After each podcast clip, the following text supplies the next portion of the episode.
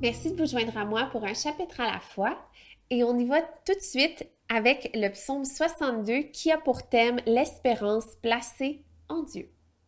Oui, c'est en Dieu que mon âme se confie, de lui vient mon salut. Oui, c'est lui mon rocher et mon salut, ma forteresse, je ne serai guère ébranlé. Jusqu'à quand vous jetterez-vous sur un homme pour chercher tous à l'abattre, comme un mur qui penche, comme une clôture qui s'écroule? Ils conspirent pour le faire tomber de son poste élevé, ils prennent plaisir au mensonge. Ils bénissent de leur bouche et ils maudissent de leur cœur. Pause.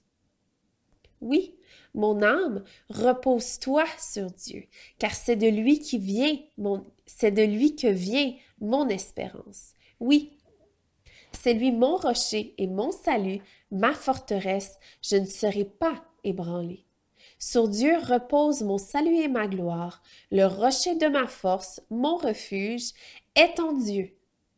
En tout temps, peuple, confiez-vous en lui et penchez vos cœurs devant lui.